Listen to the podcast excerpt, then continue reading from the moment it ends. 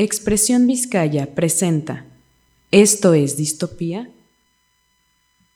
Hey, ¿qué tal? Bienvenidos a todos a este nuevo capítulo.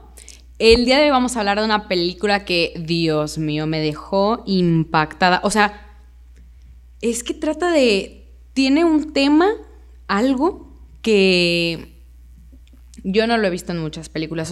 O, sea, de verdad me pareció innovadora este, porque no, no lo he visto en otras películas y pues estuvo bastante bien utilizado ese recurso. La verdad es que hoy no estoy tan preparada así como para dar datos, estuve algo apurada con exámenes, tareas, proyectos, o sea, sí me di el tiempo de ver la película, pero este, hoy no traigo tantos datos específicos.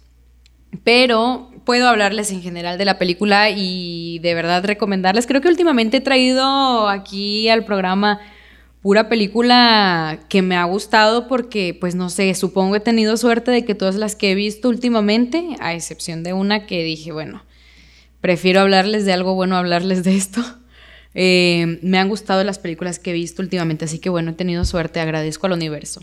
El día de hoy voy a hablarles de una película que se llama Nanny trata sobre una mujer que es este, una niñera. Ella es de Nigeria, me parece, no recuerdo de qué parte es, pero bueno, está viviendo en, en Nueva York. Quiere llevar a su hijo a vivir con ella. Ella lleva aproximadamente un año viviendo ahí y pues de pronto le llega una oportunidad de trabajo que es como niñera ella iba a cuidar a una niña, la niña, sus padres estaban súper ausentes, o sea, su mamá Amy estaba como medio obsesionada con tener control, o sea, ella tener el control, pero esa misma obsesión le hacía como no tener nada de control. Y Adam, eh, que es el padre de la niña, el esposo de Amy, Trabajaba como fotógrafo y viajaba por el mundo retratando como obras de rebelión y así le gustaba toda esta onda innovadora y la anarquía y así. Entonces, Aisha, que es la niñera, llega a trabajar ahí, aquí a esta casa, ve todo esto. De verdad, la casa está todo súper ordenado, de que el refrigerador todo perfectamente bien acomodado la mujer le entrega una agenda para que ahí haga notas con horarios y recetas para la niña, o sea, todo así súper, súper metódico.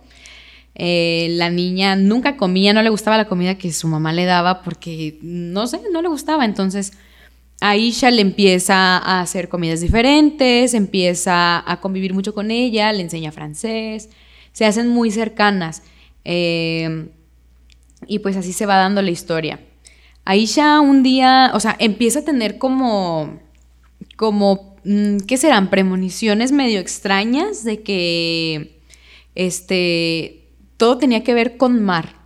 De pronto hay una escena en la que están en clase de natación y ella se sumerge y, y el mar, o sea, sale una criatura, la abraza y de pronto despierta y ya se está ahogando, ¿no? Pero como que toda, todo tiene que ver con mar. Se estaba, eh, una vez tiene una pesadilla incluso, creo que esta es como la primera escena medio tensa, ya no, no, recordaba ese pequeño detalle, me adelanté con lo de la alberca. Este, la primera, primera es que está como en un sueño y está soñando mal, mal, mal y le está cayendo muchísima agua, está completamente empapada, incluso su cuarto se empieza a llenar de humedad, o sea, ya en la vida real, no en un sueño, su cuarto se empieza a llenar de humedad y tétrico el asunto. Entonces, o sea, esta mujer, Aisha, eh, empieza a tener todo esto y conoce a un hombre del cual se enamora. Se hacen pareja o algo así.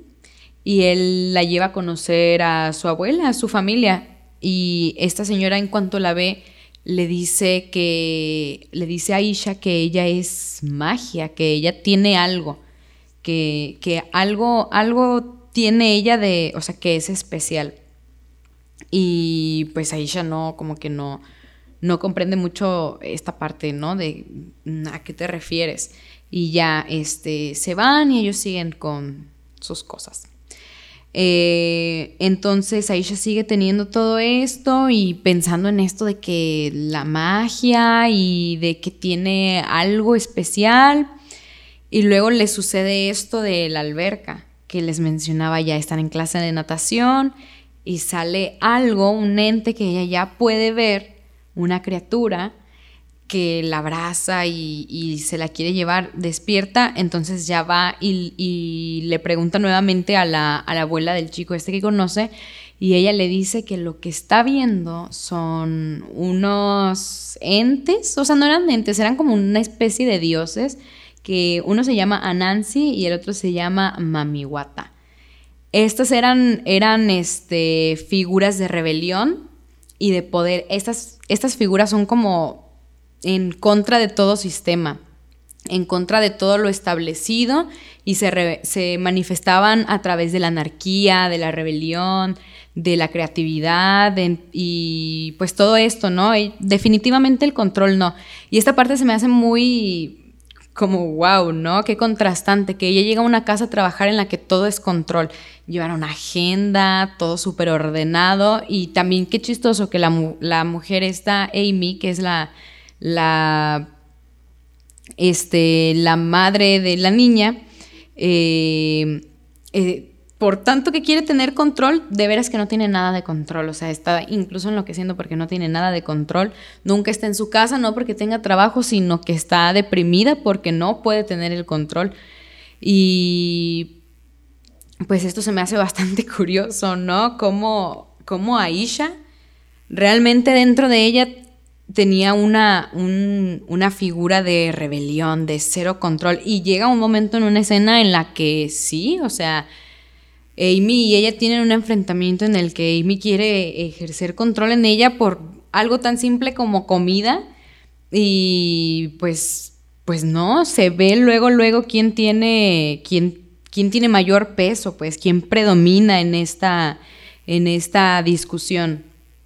Y pues bueno, este Aisha llega el día en el que su hijo va a llegar a Estados Unidos y va y lo busca, pero pasan horas y él no está, llama y no contestan y de pronto a lo lejos ve a su prima con la que dejó, dejó cuidado a, a su hijo, digo, porque estoy omitiendo algunos pedazos ya que no quiero ser tan, tan, spoiler tanto, tanto la película, de verdad es buena, o sea, a mí me gustó, se las recomiendo y más por lo visual.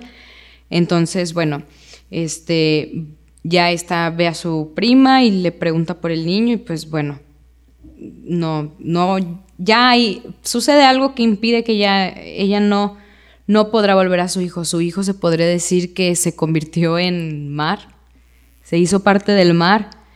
Entonces, esta mujer como que acepta acepta esta parte y ella se hace al igual en alguna manera, pues metafórica, parte del mar, lo acepta como parte de ella.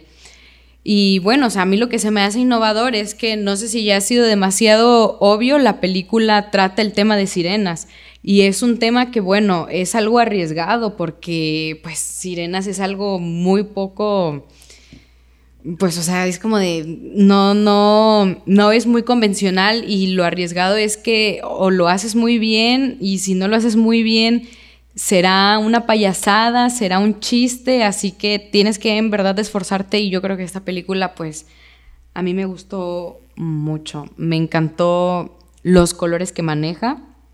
Tiene una paleta de colores muy bonita, me encantan las luces que tiene, me encantan las tomas, me encantó la banda sonora porque ya lo he dicho antes, hay bandas sonoras que, como que tratan de tenerte siempre tenso y es incómodo, o que te avisan que va a haber un susto antes de que esté el mismo susto y pues ya para cuando llega ni, ni te espanta porque ya la banda te lo avisó, ya, ya pues te lo esperabas. Y esta no, o sea, de verdad está muy bien utilizado, si lo sientes todo aquí.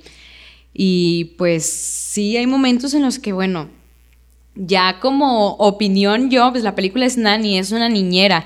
Hay momentos en los que la niña es se pone berrinchuda y pues ¿qué haces? Como, como su niñera, ¿qué haces? Y más si hay cámaras en, tu, en la casa, digo, o sea, ¿qué vas a hacer? No es un hijo tuyo, ¿cómo lo regañas? Que es, es algo bien desesperante, digo, yo los trabajos que he tenido principalmente han sido de niñera, entonces en esta parte cuando la niña se ponía así problemática, sí sentía así como de ay, comezón, de que me daba ansiedad, de, que pues sí, sí te lo transmite, pues, y creo yo también lo sentí mucho porque dije, sí soy, sí soy, sí me ha pasado.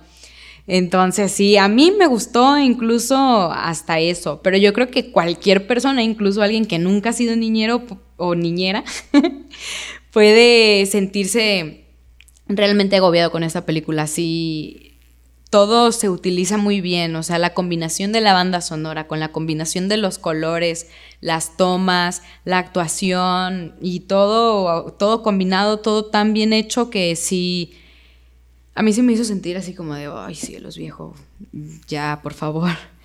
Y pues, dicho esto, yo creo que le pongo un 9 de veras. Sí, un 9. Fue muy buena y la recomiendo. O sea, sí, véanla, está... Quizá no es la mayor obra cinematográfica, pero definitivamente es entretenida y menciono otra vez la onda visual, esa sí no te la puedes perder. La onda visual está exquisita. Entonces, pues, sin más que agregar, yo me despido y me ha encantado grabar este nuevo video y estar aquí con ustedes. Y pues no olviden que nos pueden escuchar en Spotify y aquí en Facebook y en distintas plataformas digitales. Bye.